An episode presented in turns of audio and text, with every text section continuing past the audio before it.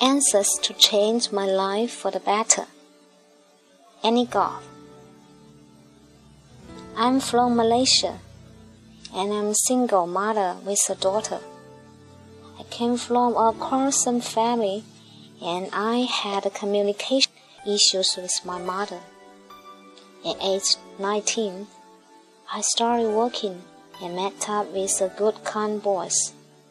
But my monthly salary always end up with less than I expected. I told myself I wanted to be my own boss and not work for others. So I started studying accounting on part-time basis and also had two jobs at the same time.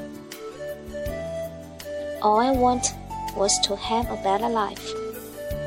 A friend also encouraged me to take up a beauty course, telling me if I had that skill, I could become a boss one day.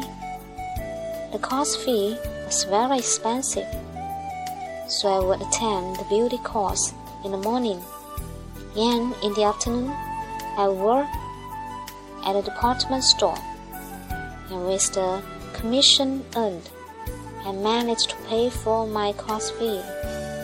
I worked in the beauty line for three years working long hours.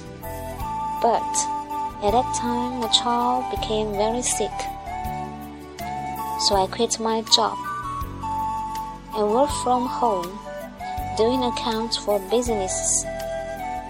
In 1997, the financial crisis hit and many companies went bust. I changed job again, and my aunt and I went into the food business, provided food for the families in the neighborhood. However, six months later, my aunt said she wanted to set up her own noodle store, and she would could not help me anymore. My younger brother then got me a job doing the accounts for this school. I would do the accounts in the morning and became the cashier at night, so I was only sleeping four hours a day. All I wanted was to make more money. One day, I started a business with a friend. I didn't have any capital and didn't want to miss the opportunity, so I decided to borrow money from relatives and friends. I thought it would be a great opportunity, only to discover that it was a nightmare. I lost everything overnight. My business failed. I owe a lot of money, lost my job, and also ran away from home with my child.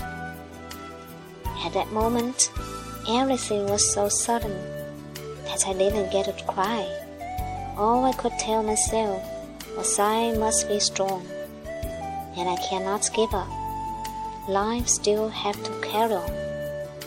I got a job on a cruise ship, and every morning I work in the casino as a cashier. At night, I will go to the bar and work as a cashier as well. However, I knew I could not pay off my debt this way as my salary barely covered my expenses.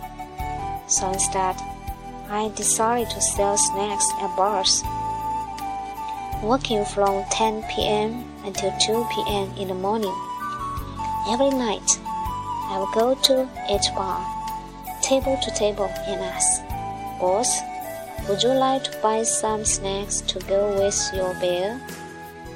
All I knew is that I needed to smile in order to get more customers. Six months after this, my younger brother could not help me anymore, and I had to change jobs yet again. This time, I started to work as a waitress in the bar.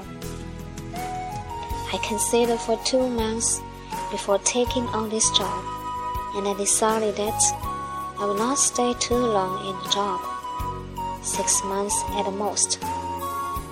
From a non drinker, I began to drink every day, to the point that I could drink more than my customers. so that they will open more bottles of alcohol. Said rock bottom. People say, in life we have ups and downs. However, for the past 10 years, I hit rock bottom two more times, and each time was worse than previous one. In the end, I felt totally helpless and became like a living corpse for a year. In 2008, a new son, new friends who took the living course and how to turn it back into a normal person. My life finally started to change, and I met up with good people and a positive way of life. In June 2012, I went to Singapore to attend Cutter Level 1 and 2 workshop. During the workshop, the teachers talk about how the way we see everything around us is influenced by what he have done, said and thought in the past. We have planted a seed in our minds that makes us see the world in a certain way. So, if we plant positive seeds, our world can change. Geshe Michael says, whatever we want, we need to give it to others first. To receive anything, we first need to plant a seed. Just few days before I attended the weekend workshop, I was told by my company that I was still 80,000 iron short in my sales target. I was in direct sales selling health related products. And if I achieve my target, I will get extra bonus, commission, and be promoted. At the same time, a friend called me and told me that she was also shot 50,000 RM in her insurance sales target. If she was able to reach it, she could get a bonus commission of 30,000 RM.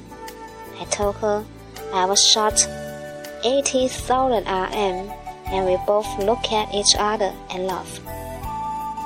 At that moment, I remember that what Geshe Michael says, whatever you want, you have to help others achieve it first. Without any second thought. I told her I would get an insurance policy for her, even without finding out the details. On top of this, I even asked my friends to buy from her. She then achieved her sales target by still short up 80,000 RM. After the weekend workshop, I got a call from a customer, and within three days, I achieved my 80,000 RM sales target. It was a walk in the park. I totally agree with Geshe Michael. In business, it's not about how good a salesperson you are what kind of schemes you are using to get what you want. What you want is your business to be cruising smoothly. During the level 2 workshop, Geshe Michael thought, thought about finding your passion. Previously, I didn't know how to live well. I only knew how to work hard to survive. And I didn't even realize that there could be meaning in life. However, after the level 2 workshop, I understood that my life is precious. Preciously my family will constantly fight, and there was no reunion dinner at all. Nowadays, my entire family can cook together in the kitchen, do charity together, and all these are so precious and priceless to me. During the Cutter Level 3 retreat, conducted by Geshe Michael on Mastering Your Mind. Geshe-Michael Constant says, When you speak, you do not want to disturb the crystal lake mind of other party who want to aware of your speech. I am a very impatient and careless person. I speak very fast, and I might hurt someone with my speech without me being aware at all. I might even put on stress on others unconsciously yoga, meditation, and a three times book are my checking tools. Slowly, I realized that even my breathing was much calmer. I am more aware and able to control my emotions better.